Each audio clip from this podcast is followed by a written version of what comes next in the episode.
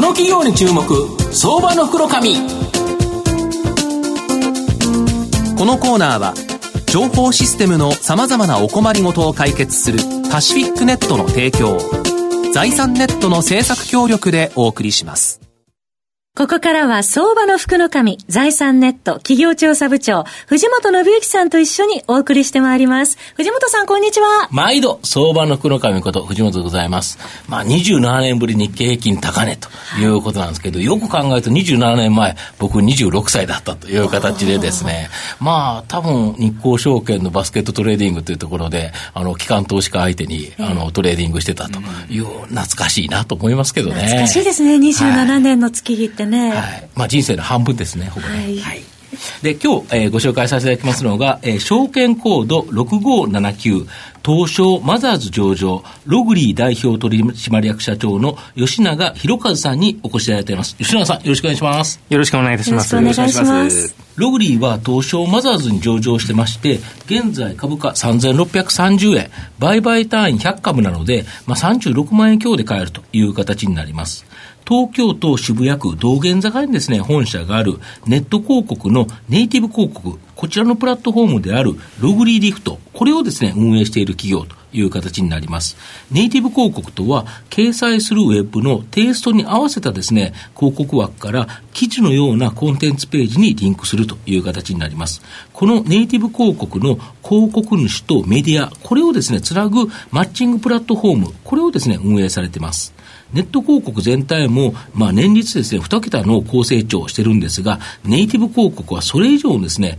高成長となっていると。で、今後も大きな成長が期待でき、まあ、その中でですね、オンリーワンのプラットフォーム、こちらを提供しているログリーは、まあ、大きな期待、成長が期待できる企業だと思うんですが、あの、吉永社長、最近のネット広告では、はい、まあ、興味のありそうな広告、方をですね、選別して、広告を出稿する、いわゆるターゲティング広告主流なんですけど、正直若干うざいなと。で、広告はあまりですね、クリックしてないような気がするんですけど、御社のネイティブ広告は、嫌われない広告ということなんですが、はい、具体的にはどういうものなんですか？はい。あのーわれわれがですね、はい、ネイティブ広告のプラットフォームを、はい、えー、世の中に出したのが2012年なんですね、はい、で2012年ぐらい、もう今もそうなんですけど、テクノロジーの進化が非常に激しくて、ですね、うん、広告の中にそのテクノロジーをどんどん入れ出したと、うん、でそのテクノロジーを、うん、使って広告を配信したときに、あの、バナー広告が当時から主流だったんですけども、ね、このテクノロジーによって、われわれ消費者をどんどんどんどん追いかけ回すような広告っていうのが、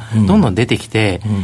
だんだんですね、広告をクリックしなくなってしまったんですよね。世の中の人々が。そう、するとやっぱり、マーケティングに大きな影響を与えてしまうので、われわれとしてはそこの問題を解決しようと。うん、そのためには、いかに嫌われない広告を作るか。うん、で、その答えが今現時点ではネイティブ広告なんですけれども、そのネイティブ広告っていうのは、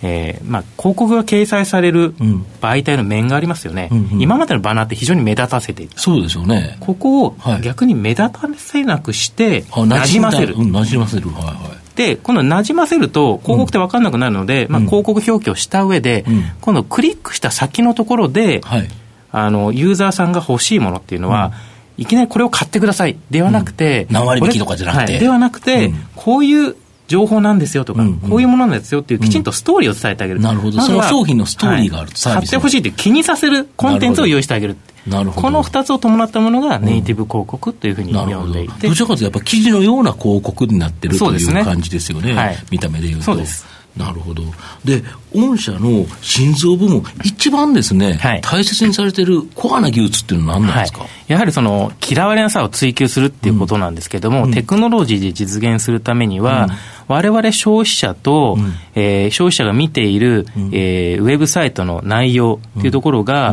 あの、広告であったとしても、うん、マッチしている必要性があるのかなと思ってるんですね、うんうん、内容にマッチしていたり、またはですねその消費者が欲しい、または気になるっていう広告を出してあげる必要がある。なるほどこれを技術的に実現するのが、マッチング技術というふうに呼んでいて、われわれログリー社のコア技術として、日々ですね、研究開発しているものですね。なるほど。で、御社の場合、プラットフォームになってて、いろんな広告がいろいろ載ってて、いろんなメディアに出てるということは、このメディアのあの過去のデータが溜まってるということですか？そうですね。メディアに誰がクリックしたかっていうか、えーとこういう傾向の広告を出すと、これぐらいのクリック率があったっていうのは、はい、これ他にも使えるわけですよね。使えます。あらゆるデータがまあ溜まっていて、うん、どのメディアにどういうユーザーが訪れて、何をクリックしたのか、さらにいつクリックしたのか、この膨大なデータを解析する、まさしくビッグデータを解析していくっていうのが、われわれの大きな強みなんですよね。これやっぱり人工知能 AI を使ってという形になるんですよね。ねなんで、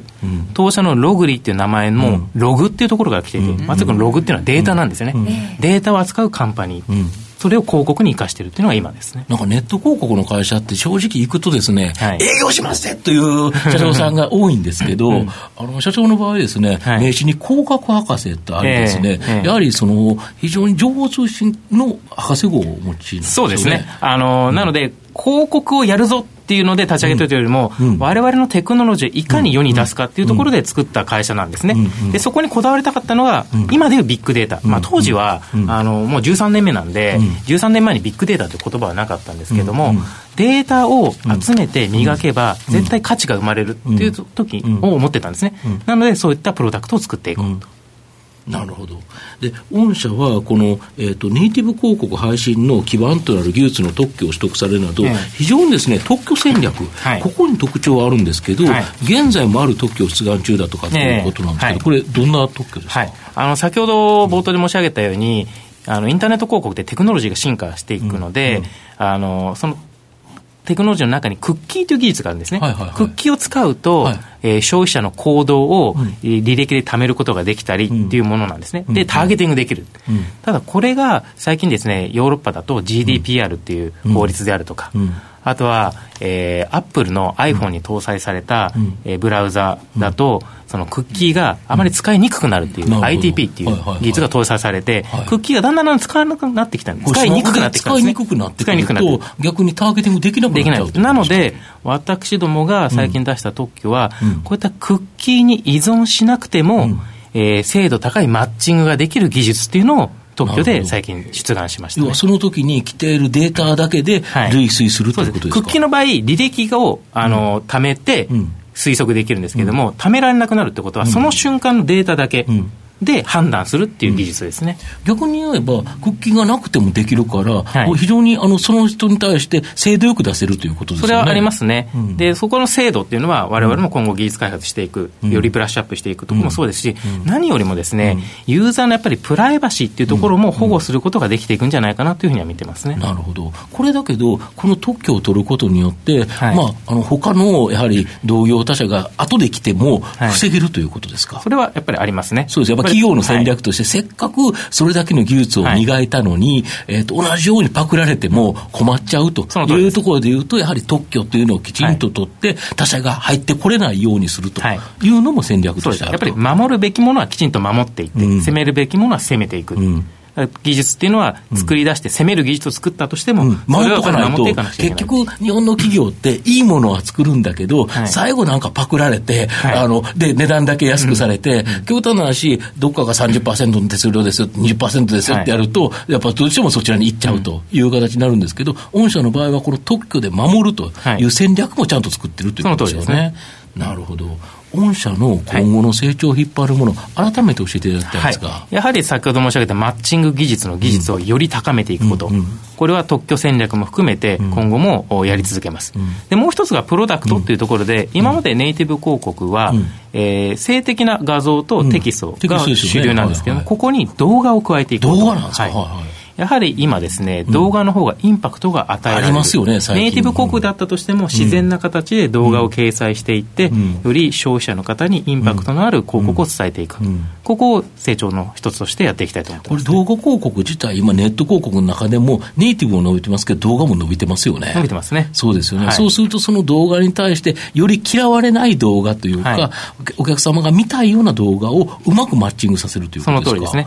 で、御社の場合、広告だけじゃないんじゃないですか、今後。あの私どもやっぱり12年前に私が立ち会社を立ち上げた時っていうのは、広告やってなかったんですけれども、こだわるのはとにかく技術なわけなんですね。なので、この技術が横転できる事業領域があれば、広告以外のところも、われわれとしては着手はしていきますね、要は、世の中のさまざまなビッグデータを解析して、うまくマッチングさせる技術、はい、それを今は広告というものに使ってるけど、それ以外のものも、例えばネット通販の EC とか、まあ、いろんなものあるかと思うんですけど、そういうものにも今後活用可能だと。いうことで、はい、ログリーの領域はもっと広がる可能性が、はい、データがやっぱり未来を変えると僕らは思っているので、うん、データが変えられる、うん事業領域っていうのは、われわれはチャンスだと思ってます、ね、なるほど、やはりログリーっていう会社の社名には、広告っていう意味がないですもんね。そうなんですよね。そうですよね。ただそこにあるのはデータなんですよね。データですか。はい、データで変えていく。データをきちっと解析する技術力、はい、これがやっぱりログリーの命ですかその通りです。なるほど。小野田さん、いかがでしょうか？そうですね、あの我々もあのネット広告を出すことがあるんですが、あのさっきあの社長おっしゃったあの GDPR、その、はい、ヨーロッパの広告規制、まあ、追尾しにくくなるわけです、うん、クッキーが使えなくなるので、